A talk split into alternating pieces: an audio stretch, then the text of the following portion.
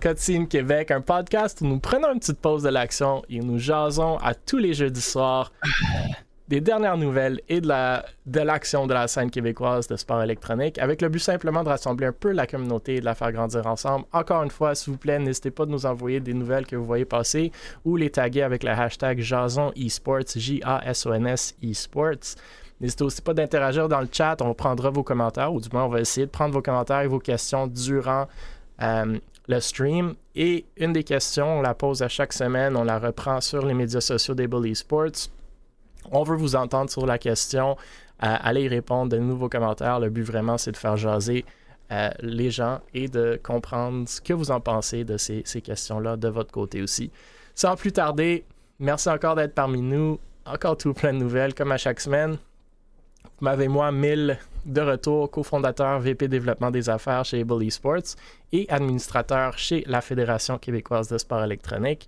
Léo Vinci de retour aussi, streamer, créateur de contenu chez Able Esports. Il organise d'ailleurs euh, beaucoup d'événements e-sportifs et un tournoi de Valorant ce dimanche. Ou ton premier tournoi ce dimanche. Euh, on, a, on, a, on a hâte et Léo est stressé. Donc, euh, Oui, très. allez écouter ça. Ça va être très, très cool. Euh, tu pourras en parler dans quelques instants. Babinski aussi de retour, fondateur de Mirage que tout le monde connaît bien. Et Poco de retour, directeur du contenu chez X13 et précédemment chez Vexo et Valors et aussi lui organise des événements surtout en personne euh, autour euh, de tout ce qui est e-sport et streaming québécois.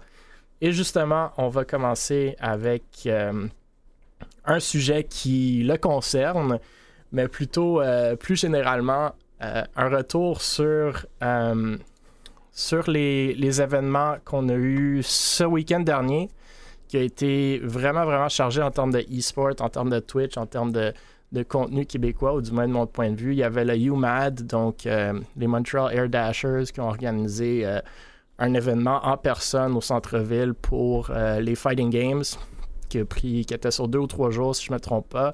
Il y avait le championnat du monde de NHL Gaming au centre-ville de Montréal, à côté du Centre Bell, en même temps que le repêchage de la NHL.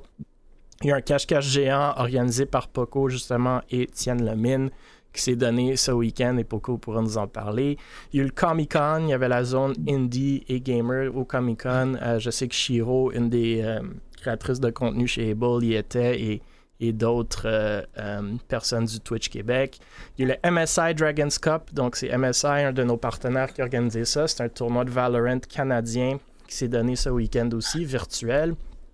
Et le Bell Esports Challenge, donc bien entendu organisé par Bell, a commencé avec une des qualifications euh, de Rocket League. Donc vraiment, vraiment un week-end super chargé, très le fun de voir, euh, surtout durant l'été, tous ces événements-là. Je sais pas, messieurs, si vous en avez suivi quelques-uns. Bien entendu, Poco, tu es allé à ton cache-cache, euh, que tu pourras nous en parler.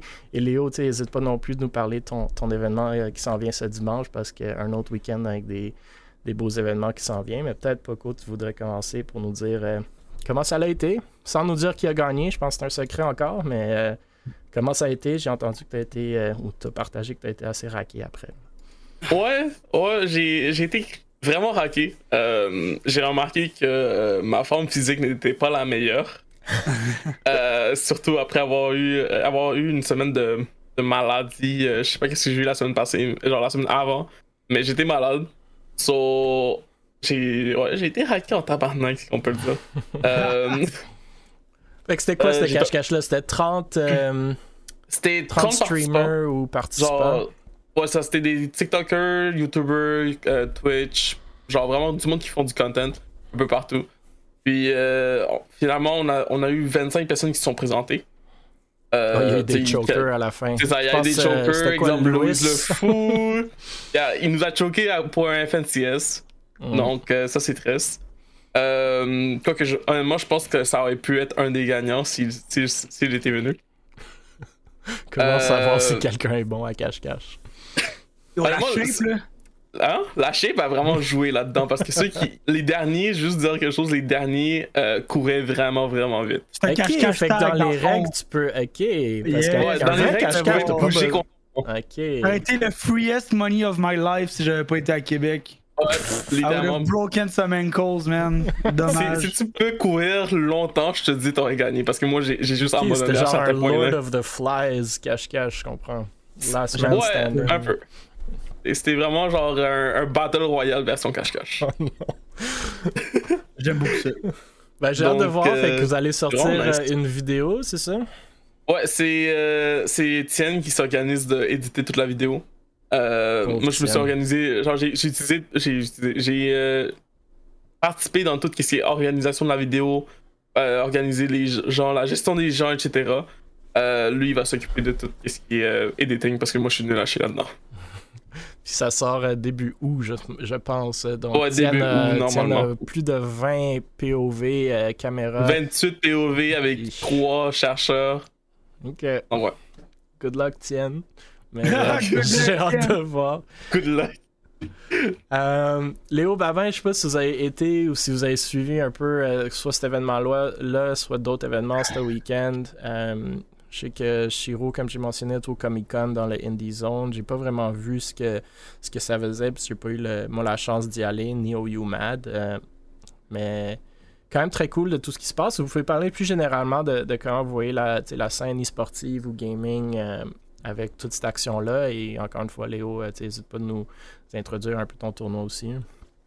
Yeah. Euh, T'as-tu quoi? Ben, tu veux y aller, ben, ben, Bah, moi, assez simple. Je trouve que c'est plaisant de voir qu'il y a de plus en plus d'événements après COVID, on va dire comme ça, comme ça. Pour moi, ça fait mon bonheur. Là. Yeah, je trouve que c'est le fun. Là. Il y a comme une nouvelle, euh, surtout au niveau du content, j'ai l'impression qu'il y a comme une. J'en avais parlé, je pense, durant peut-être euh, c'était ce podcast-là ou un autre, mais je disais, genre, j'étais vraiment tanné d'entendre le monde dire Ah, ça me donne envie de Ah, j'aimerais ça faire. C'était, je trouvais ça vraiment lourd. Puis on dirait que là, il y a comme une vague de monde qui commence à, à- à exécuter. Fait Ouais. que je trouve ça cool. Je trouve que c'est comme peut-être une nouvelle vague de content creation au Québec. J'aime bien. J'aime bien. Je trouve ça le fun. Et euh, yeah. En parlant d'exécution, ton Oui, tournoi, c'est quoi le tournoi. concept? C'est quand? Comment on Mm. peut écouter? Yeah, donc fou, euh, sûrement un des plus gros events euh, québécois euh, de e-sport. ah, je, je- je vais le dire demain. Qui regroupe, dans le fond, c'est un tournoi low elo only de Valorant. En bas, gold et en bas. Tu peux pas participer au tournoi si tu es en haut de gold. C'est un tournoi bien classique. À la base, j'avais des idées un petit peu extravagantes, mais considérant que c'est la première édition, puis je veux qu'elle soit tight, euh, dans le fond, c'est tout simplement quatre chefs d'équipe, un peu une formule Twitch Rivals. Fait que j'ai sélectionné quatre chefs d'équipe qui, eux, ont dû se charger de trouver leur équipe de Valorant. Euh, donc, ils ont choisi leur équipe, ils ont bâti leur équipe. Oh, oh, ça va être un double, bra- double elim, best of one, tout le long jusqu'en finale pour un best of 3. Euh, puis basically, c'est ça. On a l'équipe de Madame Zoom, on a l'équipe Monsieur Tourte, l'équipe Epic Joystick et l'é- l'équipe Florea. Euh, donc, euh, c'est euh, quatre personnes qui se trash talk maintenant depuis un bon deux semaines. ça, ça se lance des pics à gauche, à droite et ça va être vraiment le fun. Puis je trouve que ce qui est cool, c'est que. euh, tu sais, on parlait d'exécuter, mais ça faisait longtemps, je me disais, ça serait vraiment le fun de faire un tournoi pour le monde qui sont moins bons. Parce qu'on peut pas. Il n'y a pas de tournoi pour nous, là, les, les, les noobs. Ouais, c'est ça. Tu peux t'inscrire à n'importe quel tournoi, mais tu te fais deux- juste défoncer 13-0. Yeah, genre, c'est bien le fun, mais tu sais, euh, moi, contre euh, la mâchoire de Watt, je veux dire, je suis même pas le temps de rentrer. Oublie ça, là. Tu sais, genre, fait tu, tu vois, t'arrives là, puis ah, t'es une low elo, tu te fais péter, t'as même pas de fun, tu te fais bully tout le long. Fait que là, maintenant, on va voir du monde try hard, mais comme des golds savent le faire. Ce que je trouve qui va être vraiment cool. C'est un setup prof- quand même pro, là. On a des casters. On a moi et Virulent qui vont être casters euh, du tournoi. On a un visuel qui a été créé. On a une intro, hashtag merci Able. Euh, puis vraiment, c'est une grosse affaire. Puis idéalement, si ça va bien, la deuxième édition, on pense euh, peut-être à un LAN. Donc, Nice. soyez là, soyez là, montrez que vous aimez ça, puis on va voir qu'est-ce qu'on peut faire après. Absolument. J'ai hâte euh, de voir du Valorant auquel moi je peux relate euh, plus euh, que les- Yeah! les, triple headshots. Ça va être le fun de voir quelqu'un prendre plus qu'un clip pour faire un kill. là. Comme 25 tirs, tu reload, puis c'est encore le même fight. Là. Yeah! ça va être fun. Le- le- les, les angles qui sont wide swing à gauche, à droite, c'est C'est ego peak. Don't peak, he has an up. 3 peak, 3 morts. Mais ça va être malade, j'ai juste hâte. Ça va être bon. Pinky Sammy dans le chat a dit qu'elle a hâte de voir la pub des petits jus de Yannick. euh, que Oui, je pense va, va, passer aussi. Yeah, D'ailleurs, euh, Ça s'en vient, ça s'en vient. ça s'en vient. Bah, c'est ça. Si jamais euh, je, vais, je vais avoir des publicités, mais ça, on le dit pas trop fort. Ça va être des surprises. Ça va être comme un Super Bowl dans le fond. Un- idéalement, le Super Bowl des, euh, des noobs québécois. Ça va C'est être- bon. C'est un bon- c'est une bonne façon de l'introduire. Ben, justement, en parlant de, de, de tournois euh, québécois, peut-être pas aussi gros que celui euh, de Léo, mais euh, Belle est de retour est avec. big, mon tournoi. c'est clair. Belle sont de retour avec leur Belle Esports Challenge. Donc, pas tant québécois, c'est- dédié aux Canadiens. Donc, c'est juste ouvert aux équipes canadiennes. Euh, puis ça vient de commencer ce week-end dernier avec euh, leur tournoi de Rocket League. Donc, la, la première qualification s'est donnée le 9 juillet. Il y avait 24 équipes qui se sont euh, inscrites, ce que je trouve quand même bas, mais les top 2 se sont qualifiés. Donc, We Them Boys, qui est Tito, Creams et Jordan, ainsi que The Dudes, donc Cobain, précédemment connu sous le nom de Luby, euh, et Tokyo, donc ça c'est une équipe québécoise, qui se sont qualifiés donc euh, pour les finales qui vont se donner au Fan Expo à Toronto en personne le 26 août prochain. Damn, ok. Valorant, donc ils ont trois, ils ont trois euh, tournois. C'est Valorant, 13 000 en prix. Rocket League, 8,5 000. Euh, COD, 8 000. Donc encore une fois, pour un 8,5 000, je suis un peu surpris qu'il y ait juste 24 équipes. Puis c'est un peu mon commentaire de tout ce qui est Belly Sports Challenge. Je trouve que ça n'a pas assez de publicité. Euh, mais quand même, 24 équipes canadiennes, euh, c'est pas rien non plus. C'est une erreur que, ben pas une erreur, mais c'est un pattern que je retrouve beaucoup chez les entreprises hors gaming qui comprennent pas l'im- l'impact et le potentiel que ça peut avoir au niveau de l'industrie du jeu. Euh, Ouais, c'est surprenant, c'est surprenant un peu parce que Bell sont dans les sports depuis longtemps. On les voit avec, euh, on les voit en Ontario avec euh, les Toronto Defiant. On les, c'est pas même pas la première année qu'ils font le Bell Sports Challenge. Ils sont avec le LAN ETS depuis longtemps aussi comme comme commanditaire. Mais bon, tout ça pour dire, il y a une deuxième qualification Rocket League le 29 juillet. Valorant, les qualifications, c'est le 16 juillet et le 6 août. Et Call of Duty, c'est le 13 août. Donc, euh, si ça vous dit de vous monter des équipes et, d'aller participer, ça serait cool de voir encore plus d'équipes québécoises au final à Toronto, comme euh, celle de, Cobain, Snow et Tokyo. Euh, très très cool comme, événement, encore une fois. Comme je dis, j'aimerais que, ça, j'aimerais que ça ait plus de visibilité puis plus de, de succès parce qu'on veut continuer à avoir justement des tournois canadiens, québécois. Euh, j'avais mentionné MSI Dragons Cup qui l'ont fait euh, le week-end passé. J'ai pas eu la chance de, de me loguer, mais j'ai juste vu, je pense, 16 ou 32 équipes, je sais pas trop, pour euh, Damn. 15 000 en, en prix. Euh, si Ça tu en fait acheter, tu pouvais acheter, tu pouvais gagner comme des ordis, des écrans, etc. Euh, j'ai pas vu que c'était quoi le viewership, mais ils faisaient tirer des beaux prix en giveaway aussi. Euh, bref, euh, c'est ça. Je voulais encore une fois souligner le Bally Sports Challenge. Je sais pas si vous avez des réactions là-dessus. J'ai hâte de voir les finales. euh, personnellement, j'ai pas euh, suivi trop trop les qualifs, mais avec les noms de joueurs que tu me donnes, ça va donner un beau spectacle. En tout cas sur Rocket League. euh, Moi, j'aimerais aller au Fan Expo, peut-être à Toronto. Là, ça pourrait être cool. Aller, donc, euh, Ouais, on se fait un road trip. Un road trip. Yes, sir. je fais le road trip. On va faire un cache-cache au Fan Expo. Yo! Dans le prochain cache-cache, c'est à Paris. Trouvons ma dignité. haha. Euh, Non, mais oui, ça serait cool. Moi, j'ai ça en tête, là. On verra, là. Ça vers la fin août. Euh, mais je sais pas si c'est quoi les billets puis de, de quoi ça a l'air, là. J'ai pas regardé trop trop, mais je pense que c'est une, c'est une conférence, là. C'est ben, c'est un, c'est un événement sur 2-3 jours, puis ça va inclure euh, les finales du Bally Sport Challenge. Ça part. Ça part. Virtual, euh, on passe à nos amis chez Virtual qui euh, annoncent un nouveau roster de League of Legends. Donc, on a parlé de Virtual euh, précédemment, incluant avec leur partenariat avec Guru Energy. Le roster en question, ici, on parle de Dars, Raining, Olivier Méran, Métaphore et The Mega Pony. Je pense que c'est tous des Canadiens, je pense même tous des Québécois, si je me trompe pas. Je sais qu'Olivier Pony était dans le line-up de Virtual au LAN ETS. Métaphore, je pense qu'il était créateur de contenu chez Virtual avant, ou même peut-être joueur de League, je suis pas certain. Euh, je sais qu'historiquement, il y avait une équipe de Rocket League, je pense même une équipe de Teamfind Tactics chez Virtual, mais euh, c'est cool de voir une équipe euh, québécoise, je crois, euh, de League of Legends. J'en vois pas beaucoup passer. Je suis pas super connaisseur euh, du monde de League of Legends, mais bon, on tenait ou je tenais à, à souligner la nouvelle. Je sais pas si vous les connaissez ces joueurs-là. Sur, je pense Poco puis Léo, vous êtes plus. euh, excuse Poco puis Babin, vous êtes plus euh, à League of Legends. Ça vous dit quelque chose ou si vous avez d'autres commentaires? Ouais. Ben, moi, j'ai déjà joué avec Darts 23 dans le passé, là, donc je le connais bien. Euh,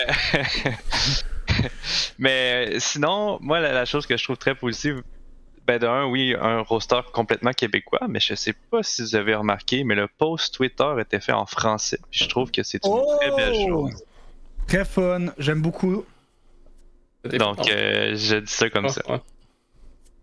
Euh, je connais Bah- Bass et Métaphore, mais les autres, je les connais vraiment pas.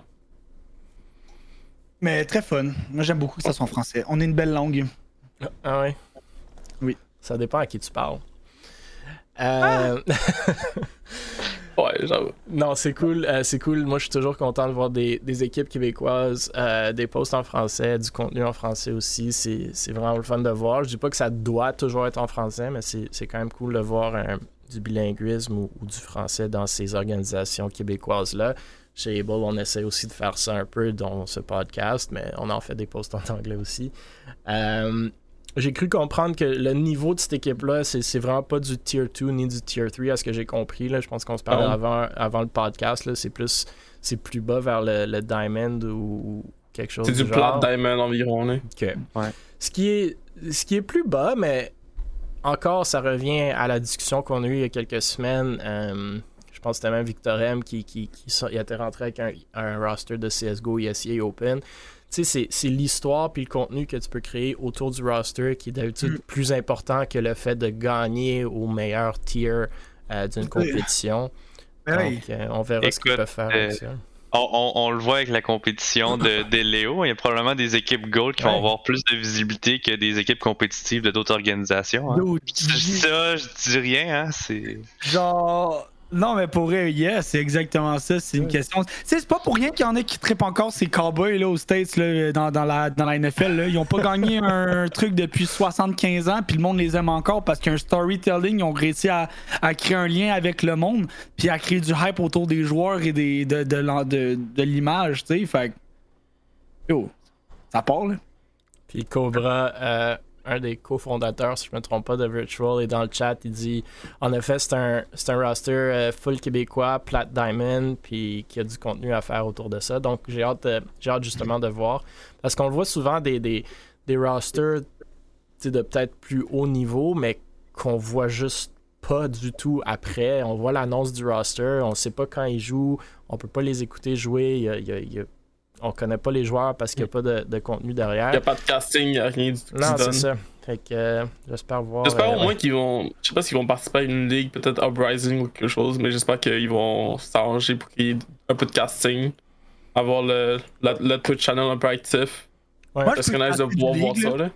Ça serait drôle. Imagine, prochain, prochain tournoi, on prend des casters qui ont jamais casté le jeu. Mais il y a League of Legends, ils font, Ah, ils font souvent un cast. Ils ont deux casts souvent dans leur événement. Puis je pense Dota aussi, je suis pas certain. Un cast régulier normal, puis un cast pour les noobs, justement, parce que il y a plein de monde que si tu joues pas à League, dont incluant moi, ça prend du temps à comprendre c'est quoi qui se passe, tu sais. Donc, euh, ça. J'ai jamais vu le deuxième cast. Non, mais for real, genre, Ouais. imagine, tu prends un cast de. Tu sais, tu prends des, des casters de CSGO, genre fucking boostés, mais tu les mets à, à League. Pour une game, genre. Ça serait bon, là. Vas-y, Léo, va caster. Moi, je suis dans de caster. Le gars s'en va dans la jungle, il voit des bébites, il les tue. Yes, c'est super bon. Tu vois, c'est facile. Un truc magie, euh, je sais pas trop, Ah, et des ah, explosions. Oh, de faire magique boum. Il se retire. Ça serait vois, cool de même voir des casters qui, euh, CSGO qui ont jamais joué à Valorant faire la même Oh chose. ouais, man. Bon, ben, ça, on a le concept pour mon tournoi 2. We got it. Cobra dans le chat, oui, fondateur de Virtual, et dit que justement ils vont faire du contenu. Ils ont gagné leur première game de ligue. Ils vont essayer de faire des, storylines, des, euh, des clips et, euh, et, et d'autres contenus autour de l'équipe. Puis il y a Citotonic qui est dans le chat qui dit que- qu'elle aimerait entendre cast du StarCraft. Moi, je connais quand même bien StarCraft, mais Léo, Moi, je sais même je sais même pas c'est quoi, man. J'ai- La fois la Oh, plus proche que j'ai fait de, de StarCraft, c'est jouer à Warcraft back in the days. Ouais, c'est quand même proche. Genre, moi, tout ce que je sais, tu fais des bases, tu crées des bébites, tu les envoies à ses ennemis, puis there you go, man. ça Ouais, ça explique quand même très bien le jeu. Ouais, moi, je te jure, je suis- moi, je te casse ce que tu veux, man. ça va pas être bon, mais ça va être drôle, là. There you go. Signez-moi quelqu'un. Euh, on passe euh, justement euh, à nos amis chez Miria- Mirage, Eliandra, qui lance Ah. une ligne de maillots et de merch. Donc, euh, on se rappellera, Mirage Eliandra, c'est la, fusion pour l'équipe de LFL, donc de Ligue française de League of Legends, entre Mirage et Eliandra eSport. Euh, Mirage, à la base, on, on s'entend, une organisation e-sportive québécoise. On a parlé récemment euh, de la vente potentielle de leur spot en LFL, puis même euh, de l'arrivée de certains joueurs Fortnite de Eliandra dans la structure Mirage Eliandra. Cette semaine, apparemment, ils lancent une boutique avec les maillots que vous voyez à l'écran. Euh, je connais pas la quantité de maillots, mais si j'ai bien compris, le stock des maillots a été comme dévalisé en moins d'une heure. Après, si le stock était 10 maillots, c'est moins intéressant, mais je suis sûr qu'il y en avait pas mal. Euh, puis ça m'amène aussi à, à la, à la réflexion, la discussion de comment les merch sales sont importants pour une organisation, non seulement en termes de revenus, mais aussi en termes de visibilité, puis en termes de marketing, puis en termes de rapprochement de leurs fans. Donc, je suis super content euh, de voir que ça a été euh, un launch que j'imagine a été euh, un, bon succès. Puis on verra si justement ils vont élargir leur, leur offering avec le temps. Je sais pas, Babin, si tu as, plus d'infos là-dessus ou pas, ou si les autres ont des réactions. Ouais, j'ai quelques infos de plus. Ben, effectivement, ben, c'est sold out. Puis en plus, ben, maintenant, on a des, des précommandes qu'on qu'on a fait. Donc, l'objectif avec ça, c'était vraiment une ligne de vêtements pour l'événement qui va être à Paris, euh, à Nice. À Nice la semaine prochaine. Euh, je me trompe pas, Paris ou Nice? Je suis pas un grand spécialiste euh, de la France, mais on a un événement présentiel, donc euh, sur deux jours. Donc, on a deux matchs LFL dans un stade là, devant 4000 personnes, je crois, quelque chose comme ça. Donc, un, un petit public. Euh, et on voulait donner la chance à nos fans de pouvoir justement avoir euh, ben, des jerseys euh, pour l'événement. Euh, donc, je pense qu'on avait à peu près, euh, pas, 150 à peu près 150 jerseys euh, en stock. Quand même. Puis euh, ça, ça a tout été vendu. Donc là, on a plus de jersey pour l'événement, mais on a fait des précommandes, donc ils vont les recevoir pour euh, après en fait les, les matchs. Donc pas Mhm. pour l'événement, mais par Très la cool suite. les signatures dans le dos. Ouais, c'est ben, pour vrai, le- tout le crédit est, est à Kini, euh, qui est notre designer graphique, euh, à la fois chez euh, ben, entre autres chez Mirage auparavant. Euh, maintenant, c'est plus euh, Jérémy puis euh, Echo là, qui prennent cette place-là. Mais chez Mirage Leandra, Kini est vraiment une bête de graphisme et de design. On la, on la salue. On, le salue. On la salue, excuse-moi, on la salue. On le salue, puis ça fait du bien parce que en ce moment les performances de l'équipe sont pas au top euh, dans la ligue, mais euh, semble qu'on performe au niveau des maillots. Donc euh, Ben, c'est ça qui est cool, justement. C'est ça qui est cool de voir. C'est que ça nous ramène à tout le fait de créer des histoires autour des équipes. Comme une équipe peut être populaire même si elle n'est pas bonne. Et pas bonne. Même si elle n'a pas les résultats. Et écoute, même des fois, c'est l'underdog justement pour lequel tu veux aller, euh, aller prendre pour. Yeah. Écoute, moi ça me va. là. On est en dernière place puis on vend plus de maillots que les équipes Moi, comment je le vois, là, je le vois un peu comme un RPG, ok? dans le sens que tu t'attaches beaucoup plus à un personnage que tu bâtis de A à Z et que tu grandis avec, tu le vois évoluer, tu le vois s'améliorer, tu le vois devenir bon à travers le jeu, que si tu te fais larguer un compte niveau 75 déjà, genre. Ouais. Euh, vraiment? Ah Ouais, I was there at the beginning. Là. Moi, j'étais là Ouais, quand genre- il était pas bon, puis aujourd'hui, c'est les meilleurs. tu sais. Yeah, exact. Je trouve que c'est, ça peut créer vraiment une belle histoire, là, vraiment nice. Ouais, puis ça, fait ben, justement l'histoire, on a gagné comme notre premier match depuis un moment euh, euh, aujourd'hui. Donc, Ouais, euh, vu. la- la- J'ai vu le post, genre, we finally won one, quelque chose du genre. c'est, je pense que c'est Codison, notre joueur. Parce qu'on a, en fait, on a gagné notre première game de la saison. Puis après, on a perdu les 13 autres. You did it! No! Euh, les 12 autres, les 12 autres par la suite, puis c'est, je pense que c'est notre joueur Codison qui a dit euh, You don't beat euh, Mirage Liandra 13 times in a row, quelque chose comme ça, tu sais, pour. euh, Puis il y avait quand même eu beaucoup de hype là, tu autour de cette victoire-là. Fait que dans un sens, ça crée un storyline. On a beau dire ce qu'on voudra du fait que ah, les performances, c'est c'est tout, mais c'est pas toujours vrai. Ouais.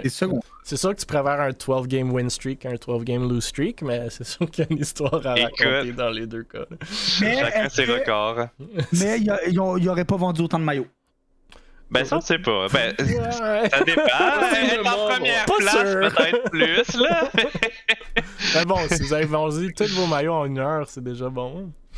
Ouais, non, c'est très bon. Non, très cool. Euh, Poco, Léo, d'autres réactions sur la nouvelle euh, Euh. J'aime bien les maillots, mais la en version blanc. Les chandails version blanc, la Paris puis euh, Tour Eiffel sont vraiment nice. dark euh, aqua teal. le euh, jersey principal, non. J'aime le fait qu'il y a les signatures derrière, mais Ouais. j'aime, je suis pas fan de la couleur vraiment. ok. Sorry, not sorry. Euh, ok, on passe de Mirage euh, avec leur équipe euh, en France à Vexo avec leur équipe en Corée. Donc, euh, les Seoul Neons, euh, une filiale, I guess, de Vexo, participeront dans leur premier tournoi euh, national en personne. Donc, on a parlé des Seoul Neons. il y, a, quelques semaines, comme quoi que c'était une équipe de League of Legends, ou même deux équipes en Corée, qui sont affiliés d'une certaine façon avec. Euh, c'est Avery, le PDG, Félix, le PDG de cette, euh, cette nouvelle équipe-là. On sait que Avery était chez euh, Vexo euh, avant et que Vexo back cette équipe-là d'une certaine façon. Ils ont partagé la semaine passée certaines statistiques, ou du moins cer- certaines statistiques ou résultats en lien avec le lancement du projet, justement. Ça rappelle un peu ce que K-Corp font souvent avec leur équipe et leur organisation, de partager comment ça, ça évolue euh, en termes de, performance, de, following. Euh, il se dit content euh, de ses résultats, même si Yannick m'a fait remarquer qu'en additionnant les visites du Canada, de la Corée, des États-Unis, on semble arriver à 104% donc vraiment tout un rendement de la part des Seoul Neons. Bref, cette semaine, les Seoul Neons annoncent qu'ils participeront aux qualifications du Presidential Korean National Championship, donc championnat national coréen. Euh, Avery compare l'événement au EU Masters en Corée. Euh, c'est donc la première fois que cette équipe-là ou cette organisation-là participera à un tournoi en personne en Corée du Sud. Avery parle aussi euh, aujourd'hui de vouloir créer des streams anglophones de leurs matchs afin d'ouvrir la scène coréenne à un public plus international. Ça fait un peu penser à ce que Northern Arena, justement, ont fait euh, avec les streams anglophones de la LFL, suivant la fusion de Mirage et Liandra eSport. Mais bon, autre, euh, une autre annonce pour les CEO Neons que je pense pas qu'on va nécessairement couvrir tout le temps, vu que c'est pas nécessairement une organisation québécoise, mais à la base, je pense que c'est, comme je vous dis, c'est rattaché avec So, c'est Every qui est québécois, qui est le PDG de cette structure-là, et je crois que l'équipe sous-jacente, euh, pas les joueurs, mais les- le staff aussi euh, est local ici. Donc, euh, je tenais à le souligner. Je sais pas, messieurs, si vous avez des réactions là-dessus. Ou pas. Je dois juste dire, Jérémy, Jérémy, il a fait un insane graphic pour, euh, pour. C'est ça que j'ai à dire. Ouais, Jérémy B euh, fait de la bonne job pour euh, Jérémy, il plusieurs fait de la structures euh, québécoises ces jours-ci. Là. J'ai juste à dire. Léo Ouais, j'ai Babin. J'ai hâte de voir le stream en, en anglais. euh. Ça aurait même pu être bien de faire un stream en français, peut-être, je sais pas. Ben non, mais c'est parce que le Québec, c'est trop petit comme bassin euh, de business, là, c'est connu, C'est right? vrai. C'est vrai. Hein, c'est- Est-ce qu'on va rentrer dans cette discussion-là? c'est c'est tout ce que j'ai à dire. On veut un stream en français, c'est ça qu'il dit. Là. Let's non, go. non, ben après, regarde, c'est c'est coréen, fait que. Bon, euh, ça veut pas dire que le Est-ce français qu'ils vont est avoir un vraiment. stream en coréen? Je pense pas, moi. Ben c'est ça. Moi, je pense, je trouve qu'à ce niveau-là, peut-être les, les Nationals, à un certain niveau, il va y avoir un stream à quelque part, j'ose croire, pour les qualifications, mais à- au niveau où est-ce que moi j'ai compris que les Sion Neons compétitionnent, je sais même tier 3, tier 4, euh, je pense pas qu'il y a de stream de ces matchs-là, à moins que je me trompe, ça se peut qu'il ça se peut que oui. Euh, donc, euh, puis justement, les Seal Neons, que j'imagine, et Every euh, sont dans le chat. Il dit on a un cast français. Donc, euh, Non, ça c'est si Léo s'en vient. Si Léo veut Si caster Léo, leur il game, il y aurait un cast français. Ce serait quand même drôle que Léo casse du League of Legends. Yo, moi, je te jure, je du casse League of Legends League. coréen en français. Bro, je, je casse ce que vous voulez. Est-ce que ça va être fidèle au jeu? Non. Est-ce que ça va faire du viewership? Oui. Choisissez vos combats, là. Ouais, c'est ça. Vous pouvez pas- Ouais, mais- You can't have your cake and eat it too, comme on dit. Sinon, j'aime bien la, la méthode de Xavier euh, de K-Corp euh, par rapport justement euh, Mhm. à tenir au courant la communauté de comment l'organisation performe. Euh, Moi-même, c'est peut-être quelque chose que je ferais dans, dans un futur. Je, Ouais. je sais pas. C'est quelque chose qu'il faudrait que j'évalue. Après, euh, c'est pas moi qui ferai mes graphiques, euh, certainement. Donc, euh, ça ouvre un autre challenge. Moi, j'aime bien tes graphiques dans MS Paint, mais euh, non, je pense que c'est une pratique qui, est vraiment intéressante. Euh, ça te force aussi à justement les faire évoluer parce que c'est dangereux aussi, right? Si on commence à poster de façon régulière, soit on arrête un certain moment ou soit peut-être qu'on va poster même quand c'est négatif, puis là, c'est un peu moins évident. C'est sûr que la K-Corp, euh, ils font et c'est souvent positif, sinon toujours, euh, parce que ça va très très bien leur chose. Je pense que c'est cool. C'est une belle transparence. Puis Ça montre justement au monde comment, euh, comment les choses évoluent. Donc, euh, j'ai hâte de voir si eux aussi vont continuer ce trend-là. Moi, j'y avais pensé euh, chez Able Esports aussi. On va peut-être éventuellement le faire mais d'une façon un peu différente. Euh, mais non, c'est cool. Ouais, c'est effectivement dangereux. Je regarde en ce moment les impressions chez Mirage. euh, moins 75% le dernier mois, ça paraîtrait pas super bien, je pense. Non, Euh, c'est ça. Non, non, pas. Non, non, on peut toujours choisir c'est quelles statistiques on veut montrer aussi. Ah, Euh, ouais, écoute, On peut toujours mentir aussi. Est-ce que c'est 75% ou seulement une perte de 25%? non, ouais. Non. Disons, on, a, on a passé d'un million d'impressions à 250 000, là, donc. Ou vous, avez de été 75. écologique, ou vous avez éco- été écologique dans vos décisions, ce qui a signifié une baisse de production Mais- une augmentation de la qualité? Plus, plus 1000 followers, quand There même. you go! There you go. vois. Ah, Moi, je ça, monte- c'est mon Moi, je angle. monte le plus 1000, puis l'autre, je le mets en note de bas de page. En Pas mauvais. C'est pas mauvais, c'est pas mauvais. Caractère 2. Mais on verra, on verra ce que les Seal Neons vont pouvoir faire justement dans leur premier LAN. Euh, S'ils vont pouvoir se qualifier euh, au tournoi de, de plus en plus grosse envergure. Et justement, en parlant de tournoi, on parle de Unified. La transition est qui- incroyable. à vous, qui n'aurait pas, qui n'aurait pas payé certains gagnants de leur tournoi, incluant l'équipe de Virtual, donc l'organisation e-sportive québécoise desquelles on vient de parler.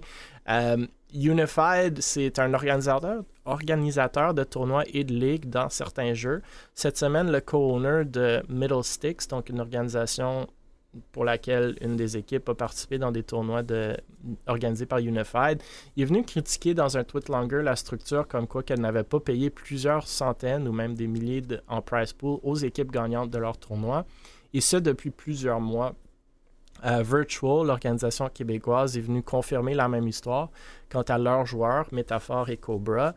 Euh, plusieurs autres équipes et joueurs ont embarqué un peu sur le même sujet, sur le, le- le train de, de bâcher un peu le fait qu'il n'y a pas eu de payout euh, pour certains tournois, certaines ligues.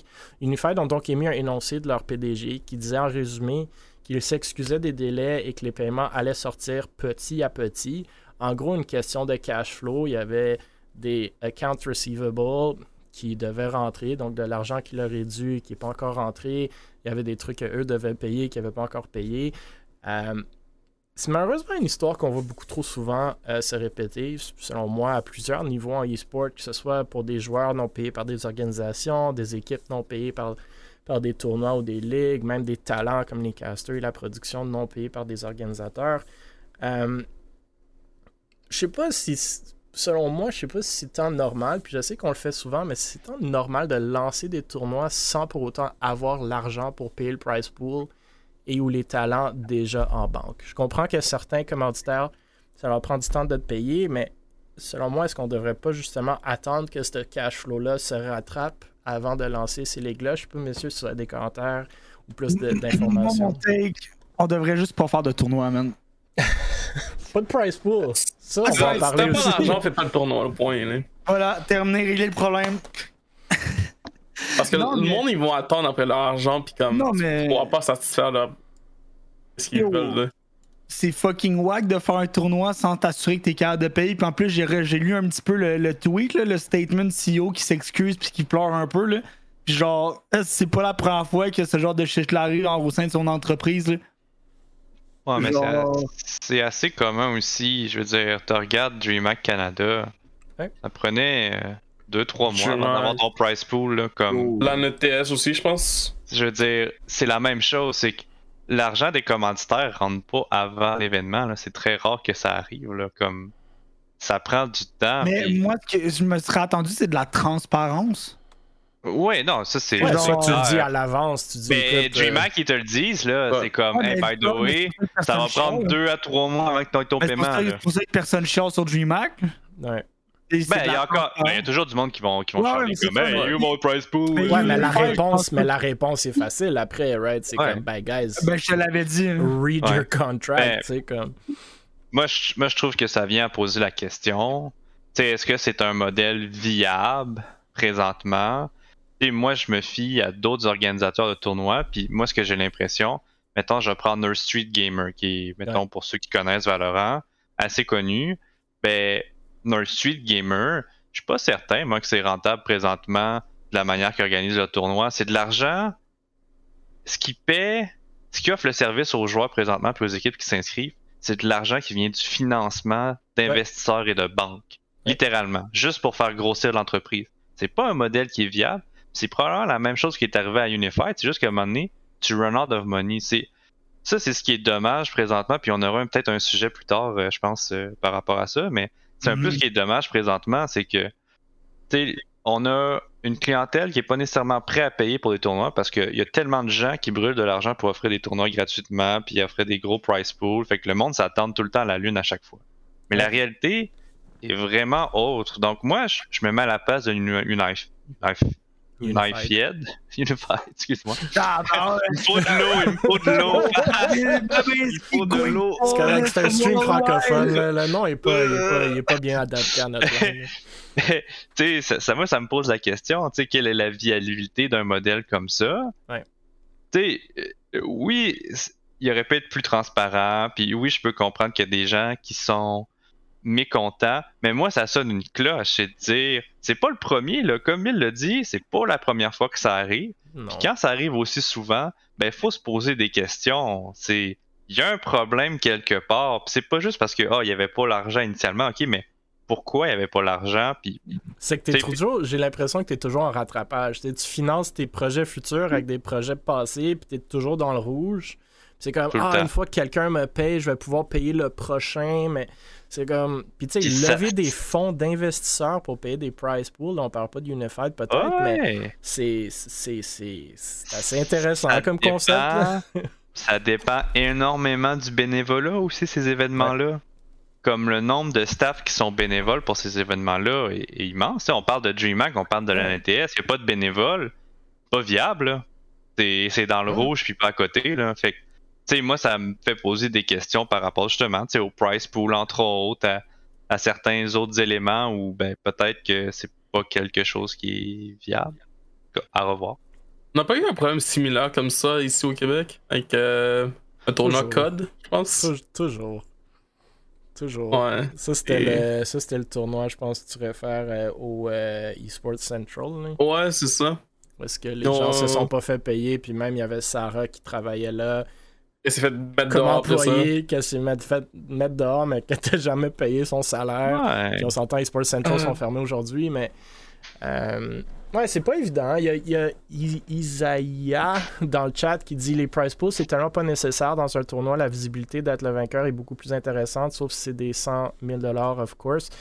Oui et non, parce que comme Babin vient de le dire, si aujourd'hui tu organises un tournoi sans price pool, ça va être difficile, à moins que tu fais comme Léo, puis tu vas chercher du monde que tu connais, puis, puis mais ça va être difficile d'avoir- ben, ça va être difficile que le monde s'inscrive parce que pourquoi je m'inscrirais à un tournoi gratuit, même si je suis pas une bonne équipe, versus les 12 tournois de Valorant qui sont lieu demain virtuellement pour 500$ ou plus en price pool.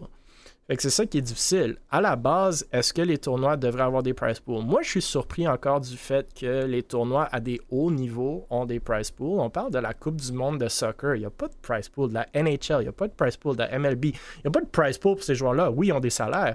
Après, si tu joues dans T1 ou n'importe quoi, à League of Legends, à Dota, à, à Valorant, il y a des prize pools dans les millions, en plus des salaires que ce monde-là se font. Puis je comprends d'un point de vue que c'est du marketing, right? Fait que le monde va écouter Dota, The International, parce qu'il y a 40 millions en price pool. S'il n'y avait pas de price pool à Dota, est-ce que le viewership serait aussi élevé? Je sais pas. Puis à la fin de la journée, c'est du marketing pour le jeu sous-jacent. Puis ça revient à la question de ben, ces jeux-là sont détenus par des organisations à but, profit la profitabilité et le but sous-jacent de ces organisations-là, tandis que le soccer ou le hockey ou le football, ça appartient à personne, entre guillemets. Euh, donc, c'est peut-être là, mais c'est pas vrai qu'aujourd'hui, c'est viable de faire des tournois sans price pool. Ben, je pense pas. C'est comme une, un cercle vicieux un peu, j'ai l'impression. C'est ben, qu'il y a tellement d'argent qui a été investi, mais le truc, c'est qu'on se rend compte en ce moment, puis il y a beaucoup d'entreprises qui vont fermer en raison. Je vous dis, là, puis on va le voir dans, le, dans le dernier sujet, le monde se prépare à la récession, puis il n'y a plus grand monde qui veut investir beaucoup d'argent dans le e-sport parce qu'ils se rendent compte que finalement, c'est pas l'Eldorado qu'on leur avait promis. Fait tu sais, éventuellement, ben oui, les price pools vont prendre le bord, moi je pense. Puis en tout cas, on peut en, peut en parler longtemps, mais je, me mets à la place de cette compagnie-là, puis moi je comprends d'où ils viennent. Puis ça sera pas la première, ça sera pas la dernière. ouais, euh, absolument. Bon, parlant de financement, euh, la plateforme Jeunesse Interactive Quartier Québec organise une levée de fonds. Donc, je pense que je vais faire, c'est que je vais jouer la vidéo de 3 minutes. Parce Salut, que ça explique bien je m'appelle Louis-Félix Cochon. Et moi, Stéphanie Permettez-nous de vous présenter la plateforme jeunesse interactive Quartier Québec. Un espace virtuel sécuritaire, accessible via ordinateur, tablette ou cellulaire, qui se présente sous la forme d'un véritable quartier où les jeunes de 14 à 25 ans sont les rois et maîtres. C'est leur place à eux. Vous savez, pour beaucoup de jeunes, la vie est loin d'être facile. En effet, le nombre de jeunes Québécois qui demandent du soutien psychologique ne cesse d'augmenter année après année. C'est bien connu, l'isolement est soit une cause ou bien un symptôme majeur de la détérioration de la santé mentale. C'est avec le but d'apporter des solutions efficaces à l'isolement chez les jeunes que la Fondation des gardiens virtuels, qui a pour mission d'incarner une balise sur Internet pour les personnes en détresse, en plus de promouvoir l'utilisation responsable du numérique, a rassemblé des leaders du milieu des jeux vidéo, de la culture, de communication et divers organismes intervenant auprès des jeunes pour mettre de l'avant ce projet incroyablement novateur. Le monde change. L'Internet est maintenant au cœur de la vie sociale. C'est quoi, je vais l'arrêter. Trois minutes, c'est long. Euh, mais bref, on récolte, on essaie de récolter 60 000 sur la plateforme La Ruche. Euh, on est à à peu près 1400 aujourd'hui. Euh, vous voyez, c'est encore une fois Miss Harvey qui supporte le projet. C'est un projet de euh, les gardiens virtuels, donc Léonin ou François Savard qui, est à la base de tout ça. Ils ont justement, comme on vient de mentionner, rassemblé plusieurs personnes et organisations pour monter ce projet-là qui est essentiellement un espace virtuel qu'on qu digne sécuritaire pour les jeunes de 14 à 25 ans. Euh, c'est pour venir combattre un peu l'isolement qui est à la cause ou le symptôme de la détérioration de santé mentale. Il y a différentes zones d'intérêt dans cet espace virtuel. Donc, si j'ai bien compris, c'est littéralement comme un espace où tu peux rentrer. Ça me rappelle un peu ce que DreamHack ont fait avec euh, récemment avec le. Je me souviens plus comment ils appelé ça, DreamHack euh, Virtual ou whatever it was, là, où tu étais comme un petit personnage. Tu pouvais rentrer dans un LAN virtuel, te promener, voir des kiosques, voir des, des scènes, etc. Donc ici, il y a différentes zones. Il y a le stade qui va inclure tout ce qui est activité sport ou même e-sport. Euh, la scène, ce qui va être plus des spectacles pour des jeunes artistes. Euh, L'agora, partage de connaissances par des conférences ou des débats. L'expo pour les artistes virtuels. Les ateliers, cuisine, yoga, méditation, couture, robotique. Et l'arcade, tout ce qui a trait aux jeux vidéo. Euh, les frais qu'ils ramassent, les 60 000, c'est pour lancer le projet, pour le monter, pour le coder et pour faire le marketing par après. Donc, euh, je tenais quand même à le souligner. C'était pas quelque chose que j'avais vu passer jusqu'à temps que François le partage. Euh, je pense qu'à la base, c'est cool en théorie, conceptuellement, comme projet. Euh, je sais pas s'ils vont être capables d'aller lever l'argent, puis je sais pas si l'exécution va être là, mais j'aimerais vous entendre, ou si vous avez des questions, mais j'aimerais vous entendre vos réactions sur ce que vous pensez de tout ça. Si vous avez Euh, des réactions. Hier, ben, c'est très lit. Mais euh, j'ai hâte de voir. Un truc que je trouve qu'il y a toujours une genre de, de, de séparation entre théoriquement ce que le monde pense qui va aider les jeunes puis ce qui va réellement aider les jeunes. Je veux dire, des plateformes de même, est-ce que ça va vraiment aller? C'est quoi, ils visent 18, 25. euh, Comment, c'était quoi l'âge? 14 à 25. 14 à 25 ans. Moi, à 25 ans, j'irai pas là-dessus, tu sais. Comme ça a l'air cool, puis ça a l'air vraiment d'une belle intention, puis je pense qu'ils savent qu'est-ce qu'ils font. C'est les gardiens euh, virtuels, veux pas. Mais je trouve qu'il y a toujours une grosse dichotomie entre genre ce qu'on pense qu'on comprend des jeunes, puis ce que les jeunes veulent pour avoir enseigné Ouais. aussi dans des écoles, genre la réalité que les jeunes vivent, on la comprend pas, même si on pense qu'on la comprend. Puis Ouais. je sais pas, peut-être qu'ils ont posé des questions à des jeunes pour voir qu'est-ce qui pourrait les aider ou qu'est-ce qu'ils veulent. J'espère. Euh, je souhaite que le projet fonctionne. Je souhaite que ça aide vraiment à briser l'isolement chez les jeunes. Euh, J'ai hâte de voir à quel point ça va le faire. Puis j'espère que c'est un projet qui va être capable d'évoluer à travers le temps. Puis que c'est pas juste bon, plateforme, c'est bon, on a terminé. Ouais. C'est ça. Ça va, Paco? Je peux commenter là. Ben, je pense qu'ils ont quand même fait une belle preuve de concept avec le Discord des gardiens virtuels. Mhm. Euh, ça fait quand même un bon moment que ce Discord le roule. Euh, ils ont des intervenants, ils ont des bénévoles. euh, ils ont eu plusieurs interventions aussi euh, de, de ce que j'ai su. Donc, je crois qu'avec cette preuve de concept-là, j'ose imaginer que c'est le résultat auquel ils sont venus de dire, ben, peut-être que ça pourrait être intéressant d'avoir une plateforme interactive qui est autre qu'un Discord ou justement peut-être plus anonyme ou euh, euh, un peu plus, euh, comme on dit, euh, ludique. Euh, à voir, je sais pas. C'est, j'ai pas fait l'analyse, donc je peux pas juger, mais j'imagine qu'il y a une analyse qui a été faite. J'ai hâte de voir comment ils vont prévenir le bullying à travers euh, le cyberbullying à travers la plateforme aussi. Écoute, Genre, je check ça, ça a l'air vraiment intéressant. Ils essayent de ramasser 60 000 puis 41%, 41% ce qui est environ 25 000, irait juste pour la programmation, et que tu sais, tout marche bien. Mais aussi, comme, comme Léo dit, c'est une plateforme de 14 à 25 ans. À 25 ans, je je sais pas, moi j'en ai 19, puis ça serait peut-être pas une, une ressource que moi j'irais pour aller chercher de l'aide, exemple. t'es en train de me dire que tu irais pas sur Club Penguin, Poco? Mm, Mais c'est legit. Le pingouin, c'est différent. Moi, moi, j'adore. J'ai grandi avec le pingouin. Moi, j'adore le concept, puis j'ai j'ai retrouvé le nom, c'était DreamHack Beyond. Euh, j'adore le concept d'essayer de créer ou recréer ce qu'on pourrait avoir dans un monde physique, puis le transférer vers un monde virtuel. Fait que DreamHack Beyond, il avait fait un peu ça, c'était un LAN virtuel, comme j'ai dit, tu te promenais Yeah. dedans, puis tu pouvais rentrer dans la zone, comme qu'on ferait en vrai dans un DreamHack ici. Euh, il y avait les sponsor booths, il y avait, il y avait des conférences, il y avait des, des événements. Euh, personnellement, j'ai vraiment pas aimé l'expérience. Euh, non, mais c'est ça la chose entre l'exécution, puis comme tu as dit, Léo, en théorie, right? Fait que c'est.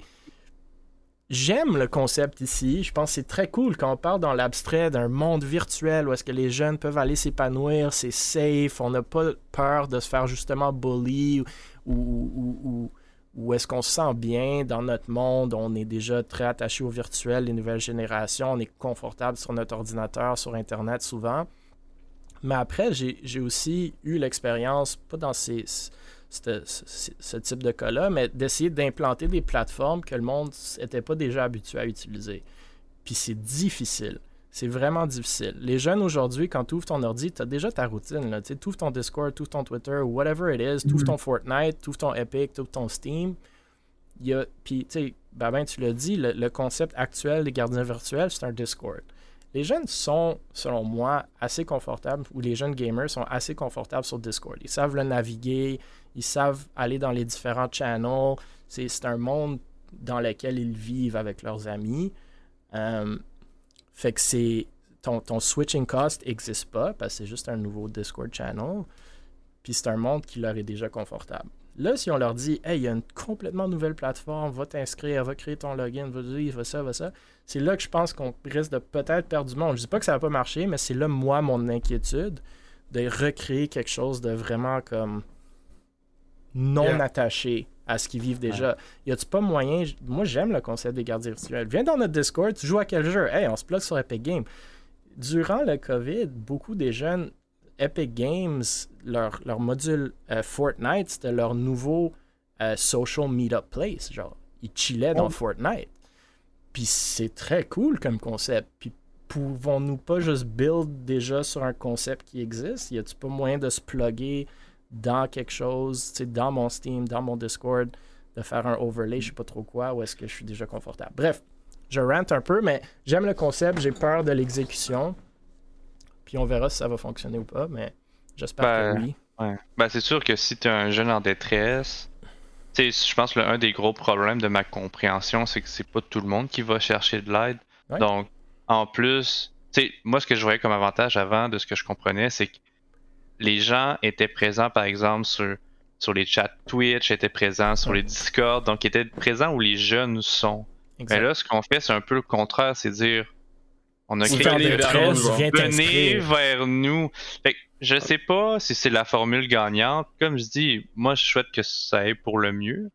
Mais j'ai juste quelques doutes, mais peut-être que ces doutes-là vont être euh, Dissipé, ouais. dissipés. euh, je J'espère. le souhaite. J'espère.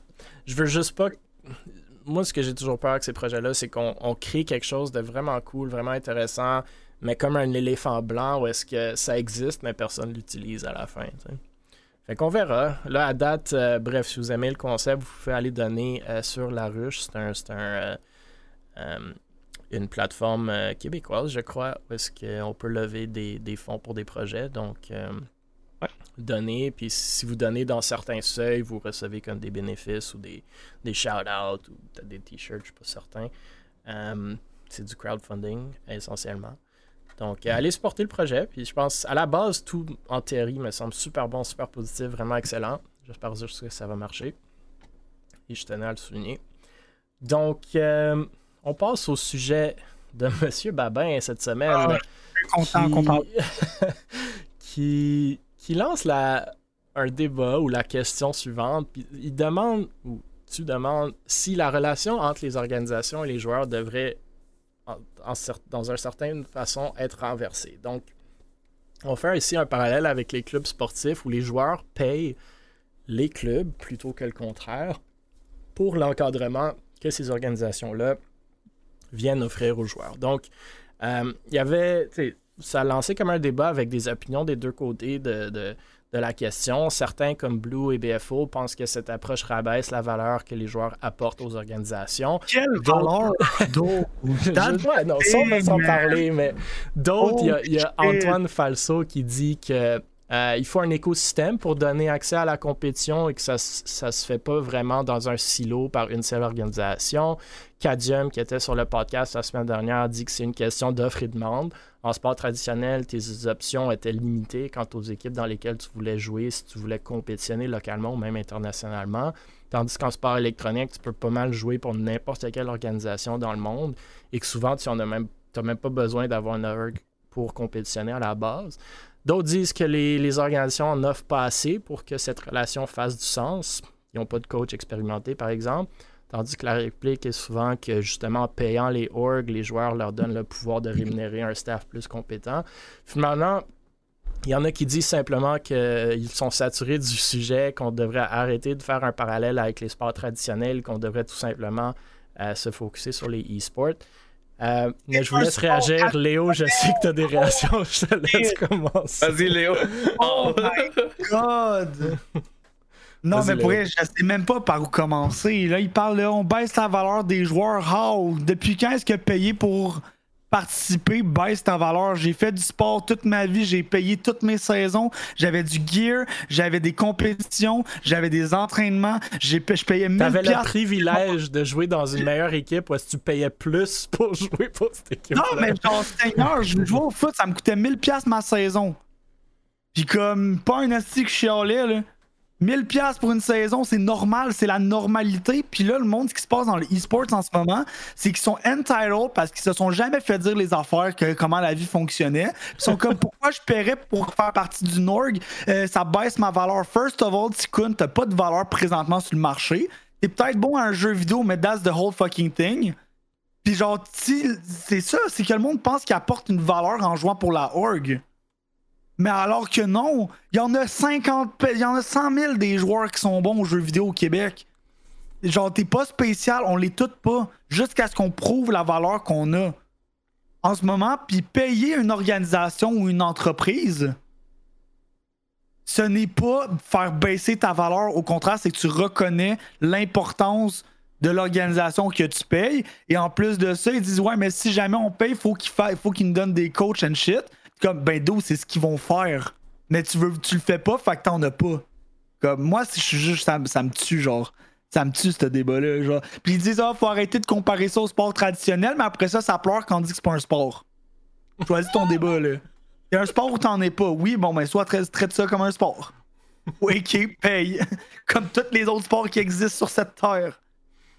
There you go, j'ai fini mon rent. Ouais, ça revient je crois comprendre que Léo est du côté de non, mais je veux dire, il y avait quand même des bons points dans le sens où c'est pas c'est pas toutes les organisations qui pourraient être, j'ai pas le mot en français, mais entitled à, à se faire payer par des joueurs parce qu'ils n'ont pas nécessairement les compétences pour encadrer puis faire l'administration d'un tel projet. Ça, je suis tout à fait d'accord. C'est pas tout le monde, parce qu'il y en a là, des organisations d'amis, puis comme clairement, je verrais conseillerais pas à un joueur d'investir de l'argent puis de, payer ces gens-là pour qu'ils s'occupent de toi. Tu sais, il y en a là, je veux dire, il y en a dans le sport aussi là qui s'essaient puis t'arrives là puis t'es comme mais quelle gang d'incompétents. Tu sais, il y, y, a un peu des deux, mais c'est sûr que si l'argent vient juste d'un côté puis c'est des organisations, ben on va se retrouver avec le même problème qu'on vient de parler euh, précédemment où il y a plein d'argent qui est injecté d'un côté, puis de l'autre, il n'y a pas d'argent qui est injecté. Fait qu'on se retrouve que au Québec, mettons, depuis que Mirage est là, j'ai dû en voir à peu près 200 des organisations qui sont, euh, qui sont mortes puis qui sont parties. tu sais, je veux dire, il y a une raison. Je veux dire, on est là depuis 2000. Nous, on est là depuis 2017. Je sais même pas s'il y en a une qui, a plus, qui, est plus âgée que nous. c'est pas long, là, 2017. Là, c'est pas euh, ben, ben, plus vieux. Là. Fait que, tu sais, moi, ce que ça me dit, c'est y a définitivement un problème là, dans le modèle actuel, puis on va le voir après, là. Toutes les mises à porte qui sont en train de se faire faire, c'est qu'il n'y a plus de financement qui arrive. Mais qu'est-ce, qu'est-ce qui arrive? Ben, à un moment donné, tous ces salaires-là de joueurs, ben, il faut qu'ils comprennent que ça, c'est financé par des banques, puis des gens qui investissent, c'est pas financé par des, des sponsors ou euh, des channels ben, YouTube qui génèrent du revenu, là. Même si c'est des sponsors, c'est que c'est pas généré par des revenus qui sont directement reliés aux joueurs. Exact. Je pense qu'à la base, moi je peux résumer ma vision de l'affaire, c'est qu'à la base, il faut juste avoir une meilleure vision de la valeur des deux côtés que vous apportez dans une relation.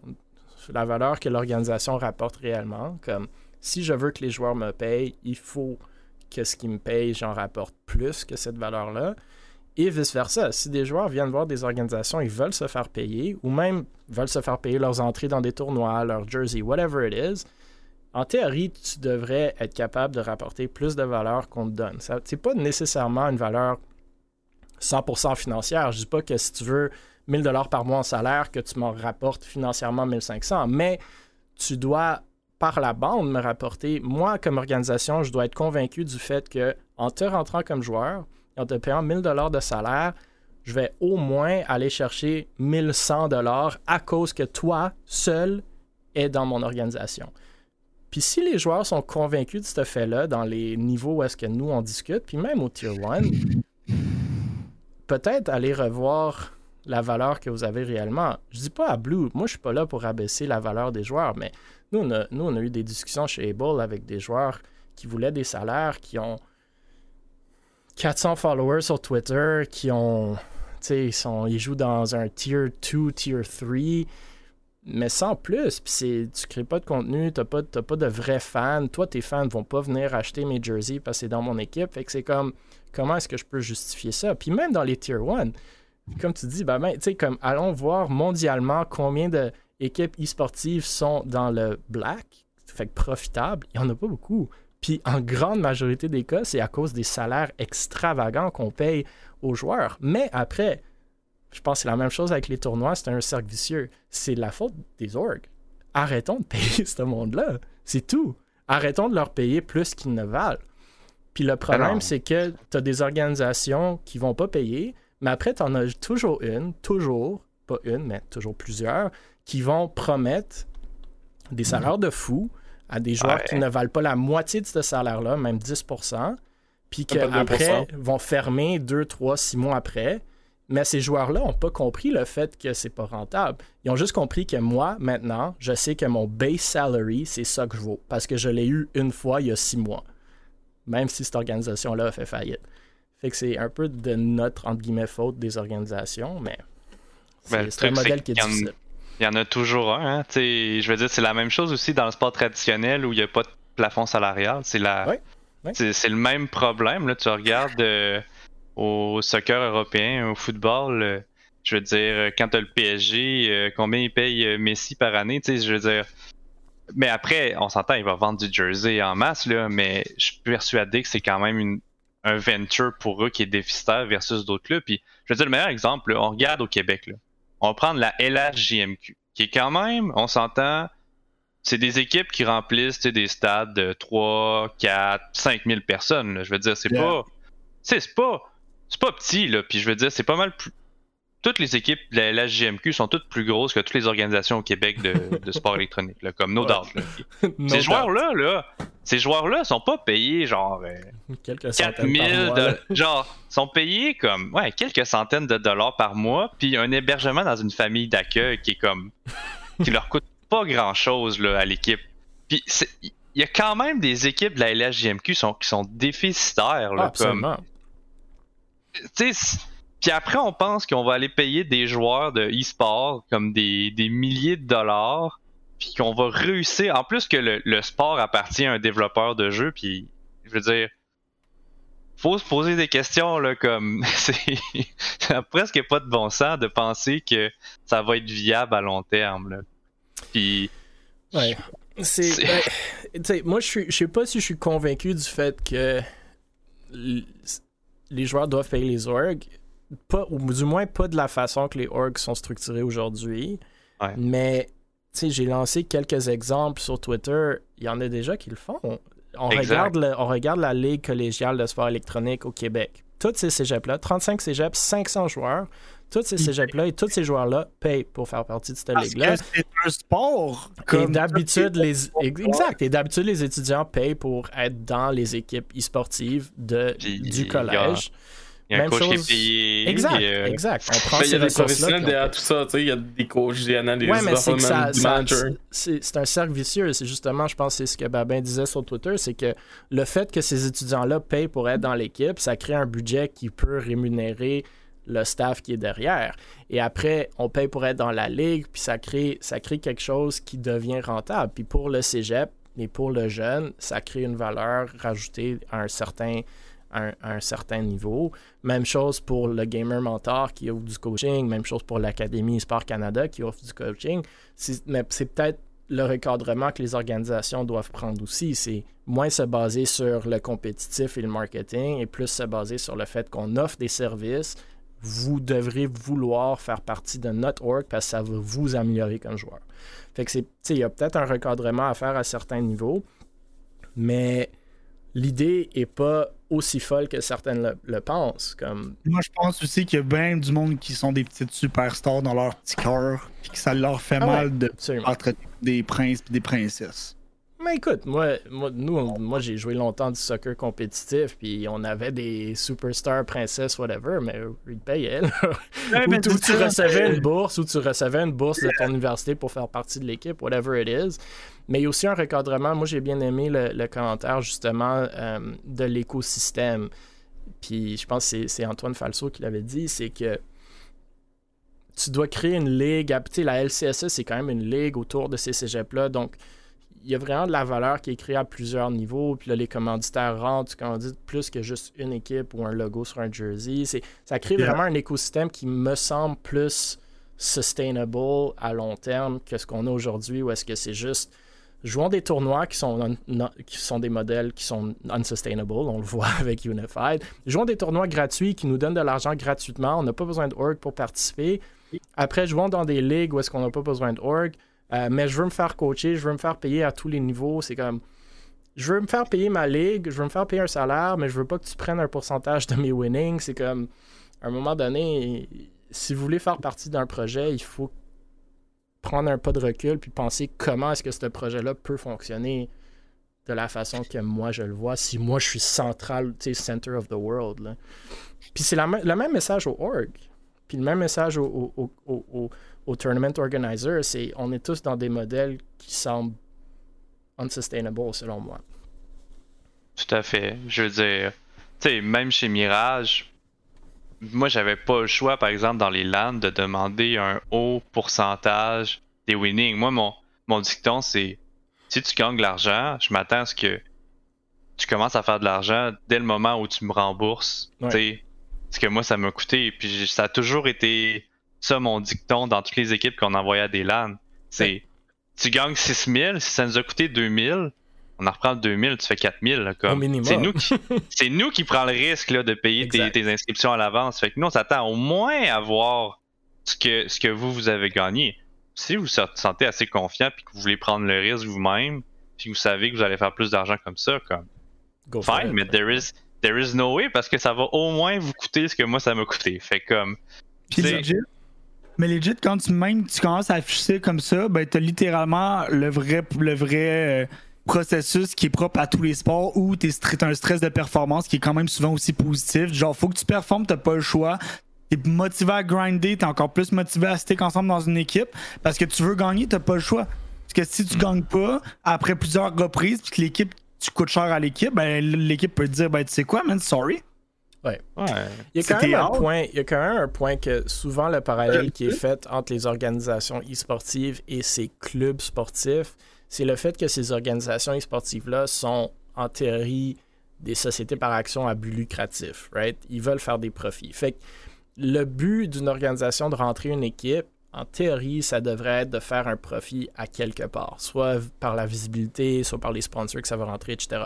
Fait que il y a quand même en théorie, si tu veux avoir une équipe, j'imagine que cette équipe-là a une valeur pour toi, sinon tu l'aurais pas rentrée. Euh, fait que ça, c'est un autre argument que certaines personnes apportent.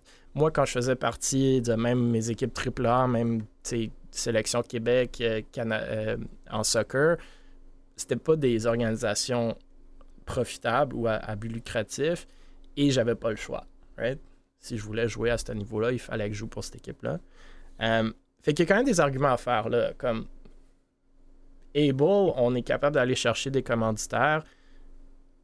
Une, un des aspects qui, qui nous fait faire ça, c'est nos joueurs. Est-ce que c'est ce joueur-là spécifiquement?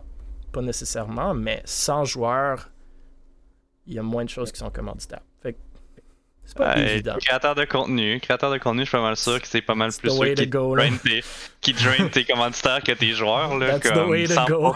là. Quand nous on se fait approcher par des commanditaires, c'est pas, c'est rarement comme, ah oui votre équipe de Rainbow Six là, oh, Mm. ah, bah ouais, nous on veut commanditer ça là, c'est, Ouais. on est into it puis on sait qu'on avoir un gros retour. Non, la première chose qu'ils demandent c'est, hey, vous avez XY créateur de contenu, comme nous on veut travailler avec ces individus là. Ouais. Fait que, tu sais, Après, tu deviens plus un talent agency qu'une organisation, right? À la Ben, c'est pour ça que je dis, c'est quoi, c'est quoi le modèle? Puis il n'y a pas grand monde qui l'ont trouvé encore. C'est quoi le modèle qui, qui est profitable? Puis Puis un En talent agency, on s'entend que c'est le talent agency qui est payé par le content creator et non l'inverse. euh, ouais, Et effectivement. Mais moi j'ai l'impression peut-être aussi, ben, surtout au Québec, là, puis en général aussi, tu sais, il y en a qui veulent juste être dans le boys club, là, comme on appelle en anglais là. C'est-à-dire d'être dans le club, de dire moi je suis un owner d'organisation de sport électronique. Avec deux Ah. followers. CEO, euh, Big Boss, euh, tu sais, il y en a. Tu sais, il y en a que c'est- c'est c'est juste ça qu'ils veulent, puis ils vont s'en foutre de pas avoir un modèle d'affaires, puis de se de l'argent juste pour être dans le club. Puis Ouais. ça existe aussi dans le sport traditionnel, ces gens-là. Mais c'est souvent ceux qui vont nuire à l'écosystème. Absolument. Mais ça existe beaucoup en e-sport aussi ces jours-ci. puis Je pense que ça va justement partout, être le prochain sujet. C'est le sujet de comment il y a du monde qui met de l'argent dans des projets non rentables juste pour le cacher, de, dire que je suis part owner d'un, euh, d'une organisation e-sportive qui, apparemment, aujourd'hui, c'est, très cool de dire ça. Euh, mais justement, le dernier, le dernier sujet, c'est euh, des mises à la porte, comme Babin a, mentionné, par plusieurs or- organisations e-sportives. Puis on parle à tous les niveaux, incluant les orgs vraiment de Tier 1 euh, qui ont récemment commencé à mettre à la porte des vagues d'employés et de staff. Euh, on pense à 100 Thieves, TSM et Order euh, notamment. Certains dans les dizaines et vingtaines d'employés à la fois.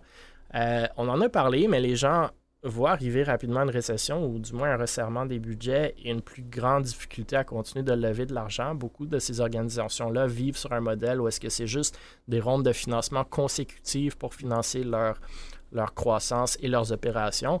Euh, même s'il y a des. Quelqu'un était dans le chat euh, plus tôt puis disait la différence entre les sports traditionnels et les e-sports, c'est qu'il y a du revenu. C'est pas vrai, il y a du revenu en e-sport. C'est juste que les dépenses sont beaucoup plus grandes d'habitude que les revenus.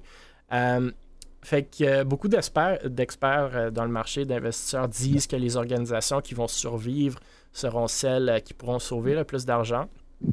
Moi, ça me fait penser notamment à la vente potentielle de Mirage et Liandra de leur spot de LFL. Ça, ça doit être en lien avec un resserrement qu'on voit arriver. Puis certaines organisations sont dans des coupures de, des coupures de budget dans les centaines de mille par année. Donc, euh, vraiment quelque chose euh, qui s'en vient, qui va impacter les organisations à, je pense, tous les niveaux.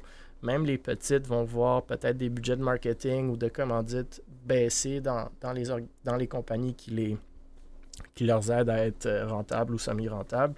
Donc, euh, pas nécessairement quelque chose de québécois, mais je trouve que ça, ça faisait bien le lien avec euh, le sujet qu'on vient de discuter. Je sais pas si tu as des réactions sur ça spécifiquement, non. Euh, si on a Moi, pas ai-. Il devrait, il devrait commencer à demander à Courage puis Valkyrie de payer pour faire partie de, de 100 Thieves. Ouais, c'est clair. Moi, je- moi, je- les owners. Mais C'est genre- comme- moi, j'espère que, que Valkyrie et Courage ont, ont eu un buy-in puis qu'on leur a pas juste donné des actions de 100 Thieves, mais ça se peut que ça ait été le cas. Puis si c'est le cas, ben, encore une fois, là, c'est un. C'est un manque de business sense. Là. Moi, j'ai longtemps travaillé dans des cabinets d'avocats, puis le jour où tu voulais devenir associé, ben, tu payais pour devenir associé, puis c'est le revenu qui venait après qui te motivait à payer, mais il y avait toujours un buy-in. Puis, Du capitalisme. Hein? mais, Ouais, on, mais on pense que ça va juste affecter les organisations, mais je vous garantis que les créateurs de contenu aussi vont être Mhm. affectés parce que en ce moment, il y a un resserrement, puis ce resserrement-là fait en sorte qu'il va y avoir beaucoup moins de dépenses au niveau marketing pour beaucoup de compagnies Ouais. qui sont en mode justement d'investissement pour faire grossir leur marché, donc qui sont pas profitables. Puis là où ces- cet argent-là est investi, ben, il y en a beaucoup que c'est à travers, par exemple, des ads de Twitch, des ads de YouTube. Mais qu'est-ce que ça va faire? C'est que les dollars par ad vont diminuer pour la majorité des créateurs de contenu. Les deals vont diminuer pour les créateurs de contenu. Puis par la bande, ben, ils vont aussi diminuer pour les organisations. Donc là, c'est normal qu'on commence à couper des employés. On, propose même comme, euh, je pense c'est Y Combinator, qui est un des plus gros accélérateurs d'entreprises au monde, qui, qui dit à ces entreprises, prévoyez au moins un 36 mois, un 3 ans d'argent dans votre compte de banque pour vos dépenses futures parce que vous n'en reverrez pas une Good- scène dans les prochains temps. Comme si tu fais pas cet ajustement-là, tu vas mourir. Puis c'est ce qui va arriver pour beaucoup d'organisations en tiers 1 puis en tiers 2. Comme le monde, il le pense pas, là. Les, les petits jeunes qui disent qu'ils veulent des salaires de fou, là, ben, ils vont le voir, là. Sais, bientôt, FaZe, ils vont ma- manger ça dur, là, s'ils font pas des coupures, là. Au nombre d'argent qu'ils perdent, là, en ce moment, là. Ouais, puis Ça leur, paraît euh, beau de l'extérieur, IPO là. qui a pas vraiment fonctionné. Puis c'est pas un bon timing pour des IPO, tout est en train de cracher. Fait que, tu sais, les jeunes disent Ah oui, euh, Face, c'est, c'est, ah, c'est fou, euh, il doit faire de l'argent, Ouais, ça n'a pas de bon l'extérieur, sens. De l'extérieur. de on... Ah, ça fait ouais. des années qu'ils sont, sont pas wow, là. Comme, tu sais, fait il y a beaucoup d'organisations qui en ce moment doivent couper, puis je serais pas étonné qu'on va voir, on va voir des ventes, des faillites, euh, comme c'est arrivé pendant quand le COVID a frappé. C'était la même chose, tu sais, c'est les- il y avait plus de spending, et où, où les compagnies coupaient en premier, ben, de un, pour le financement, les sports ça perd de l'argent, on coupe ça. Moi, j'ai- je mets plus une scène là-dedans. De deux, le spending en marketing pendant le COVID, il y avait bien des entreprises qui étaient là, mais moi, j'ai rien spend, tout mon commerce est fermé. Fait que tout cet argent-là, ben, où c'était coupé en premier? Ben, les créateurs de contenu, euh, les, les, les équipes de e-sports, ben, euh, désolé, on avait un deal, mais là, il n'y a plus rien qui fonctionne. Fait que nous, on coupe tout cet argent-là. Fait que tu as vu des organisations qui sont, qui sont décédées. Il y avait Ghost Gaming, que je me rappelais. Euh, là, ils ont été rachetés, je pense, le branding, tout ça, il n'y a pas longtemps, mais ça, ça avait fermé. euh, puis c'était quand même un gros brand. Puis il y en a plusieurs autres. Puis toutes Ben, les c'est tiers plusieurs- qu'on pense qui ont du succès, il y en a qui Ben, ont c'est fermé. là. c'est que plusieurs de ces compagnies-là, comme à l'externe, ils utilisent en marketing, en, en- en tout, puis Face ça a de l'air incroyable, mais c'est un bon, c'est un bon exemple, mais ils travaillent avec un runway, puis pour ce runway, c'est moins euh, indicatif qu'on terme, mais ils travaillent avec de l'argent en banque qui ne les soutient pas plus qu'un tu sais, 3, 6 mois, 12 mois, gros max, puis ils ont toujours en vue dans leur business plan, c'est incrusté dans leur business plan que dans 12 mois, je vais lever une autre ronde. Mais après, si ça c'est ton business plan, puis t'es pas capable de lever dans 12 mois, T'es fuck! what's your backup plan? Là? Puis, tu le vois, là, un des meilleurs exemples que, que je donne à mon entourage, c'est Overactive Media, qui est une compagnie de Oh Toronto, que Mad Lions euh, en LEC, qui a un spot en CDL avec Toron- Toronto Ultra, qui a un spot en Overwatch League, puis un paquet d'autres assets. En ce moment, leur valuation là, est à 40 millions de dollars canadiens. Avec Ça, ça veut dire-. Ça, ça veut dire là, que ça couvre même pas les frais qu'ils ont payés pour un spot en CDL. Ça veut dire que ça couvre seulement les, ce que j'ai payé pour la CDL, ça couvre même pas ce que j'ai payé pour la LEC, ça couvre même pas ce que j'ai payé pour la Overwatch League. Ça m'a un bon deal d'acquisition aujourd'hui. Ma 40 millions, t'as un spot de CDL, Overwatch League, puis d'LEC, c'est un pas pire deal. Euh, K-Corp, ça parlait de 28 millions pour un spot à LEC. Crème, bonus-moi ça. Un spot de LEC, un spot de CDL, un spot de Overwatch League. Mais même là, le truc, c'est que si t'achètes ça, c'est toutes des ventures, c'est Ouais. tous des projets qui vont brûler de l'argent. Fait que t'es t'es pas sorti du. t'es pas sorti du Tu trou. vas toujours brûler de l'argent, puis c'est tout. Là. Ouais, T'achètes à 40 millions, puis tes frais d'opération à chaque année sont de 10-20 millions anyway. Là, Fait que c'est- ouais. C'est ça. Fait que moi, ça me prouve qu'il y a un réel problème. Puis c'est facile à voir. Là, si vous êtes curieux, vous- il y a plusieurs compagnies maintenant qui sont publiques. Un des plus drôles, c'est euh, la compagnie de supposément David Beckham, là, euh, Guild, Guild. Guild eSports, qui dit ah, euh, le propriétaire c'est David Beckham. Euh, non, non, David Beckham, il se fait payer comme 5 millions par année pour être là. là. c'est pas lui qui investit l'argent. Là. Y'a pas que- Face qui est sur le point de devenir public aussi?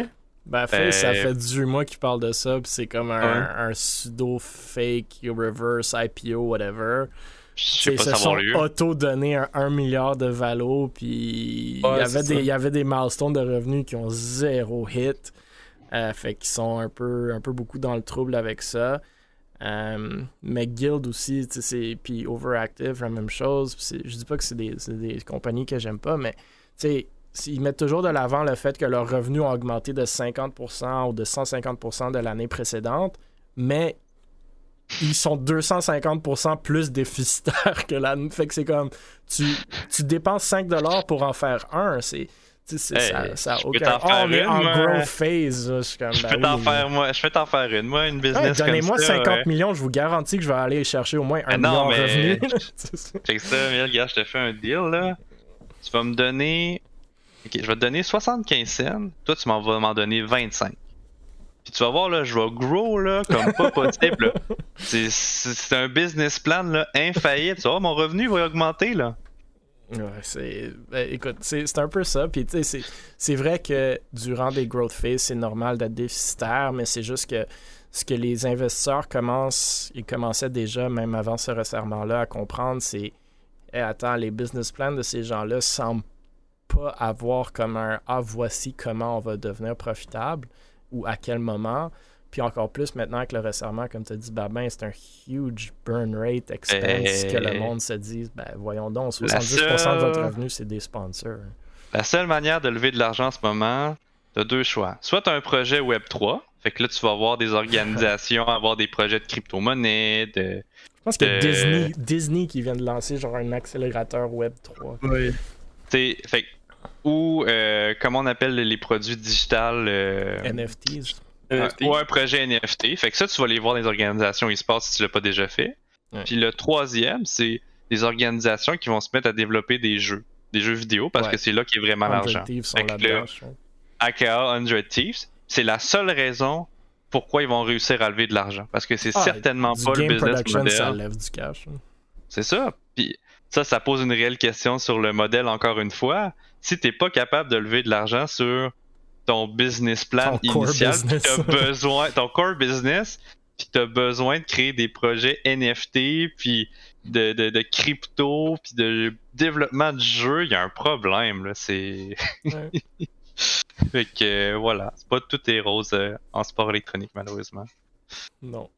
Mais on a du fun. Ah, mais tu vois. Oui, on est pauvres, mais on est heureux. c'est pas l'argent qui fait le... la joie du monde. right? Comme je disais à quelqu'un il n'y a pas si longtemps, un jeune qui m'avait approché, n'allez pas nécessairement dans le e-sports pour être riche. Vous allez être déçu. euh. Ah, Ouais, Il n'y a pas vraiment d'argent à faire ça. Ben, c'est qu'il y a, il y a de l'argent, mais pour être rentable, pour vouloir faire beaucoup de profit, c'est loin d'être l'industrie où est-ce que tu veux rentrer. Mais moi, personnellement, je trouve justement le fait que personne n'a figure out le business model, je trouve que c'est un challenge très intéressant. Il y a beaucoup de, de place pour la créativité en termes de business. Moi, je suis un de ceux qui pensent que justement, on se colle un peu trop au sport traditionnel, pas en disant que l'e-sport n'est ou n'est pas un sport, mais que le modèle des sports et des jeux vidéo est très différent à plusieurs niveaux qui, justement on peut pas faire un parallèle un pour un. Donc peut-être que avec le metaverse, moi j'y crois beaucoup, le Web 3, pas nécessairement de comment on y parle généralement, mais je vois le crossover avec le e-sport, puis je vois du potentiel pour plus d'engagement, plus de virtualisation avec le fanbase. On a parlé un peu de ce que Miss Harvey et compagnie avec les, euh, les gardiens virtuels veulent faire ici, mais tu sais, des mondes virtuels, être spectateur dans un Twitch pour un tournoi e-sportif, honnêtement, c'est horrible. Selon moi, c'est horrible. Il y a tellement des meilleures façons de faire avec euh, les technologies qui s'en viennent. Moi, j'ai aucun doute que l'e-sport est là pour rester. Mais justement, il y, a, des trucs à figure out. Il y a des recadrements à faire. Peut-être ça commence avec le fait que les joueurs vont payer les orcs. Who knows? mais euh, mais j'ai j'ai aimé les débats. Je sais pas si vous avez des réactions, des commentaires finaux avant, euh, avant justement qu'on ferme le stream ou des shout-outs. Ou si vous avez des choses à dire que vous avez pas eu la shout-out chance à de dire. moi parce que je suis très cool. Voilà. Shout out à Léo, son tournoi dimanche. Ouais, Loguez-vous. Allez regarder du euh, très haut niveau de Valorant québécois. Mais ça, Ça va être être, ça va être du très haut niveau de entertainment. Aujourd'hui, on va comprendre dimanche pourquoi est-ce que euh, le, le Gold c'est meilleur que Radiant. Eh, moi, j'ai joué contre des joueurs gold qui sont, euh, qui sont très très bons. euh, ben, Poco, shout out, euh, commentaire de clôture ou pas? Ouais. Non, non, Non. maybe, yes, cool. Ben, écoutez, messieurs, dames, le resserrement budgétaire ne va pas affecter ce podcast parce que ben, ça ne coûte rien, on ne paye pas nos, invités. Donc, euh, si vous voulez être invité, n'hésitez pas de nous le mentionner. Et euh, on fait ça tous les jeudis soirs. Tous les épisodes euh, du podcast sont sur YouTube, Spotify, Apple Podcast, Google Podcast. Allez aimer, partager, liker et aimer, liker un peu la même chose. Et répondez aux questions qu'on demande sur notre médias sociaux des Bully Sports. On veut vous entendre euh, sur ces sujets-là. Ben, ben, on lance des bons euh, récemment et ça a créé des bons débats. Euh, Il y en a certains qui semblent le prendre personnel, mais vraiment avoir deux points de vue sur un sujet, c'est vraiment ça qui fait intéressant. Si tout le monde voyait de la même façon, ben on parlerait pas longtemps.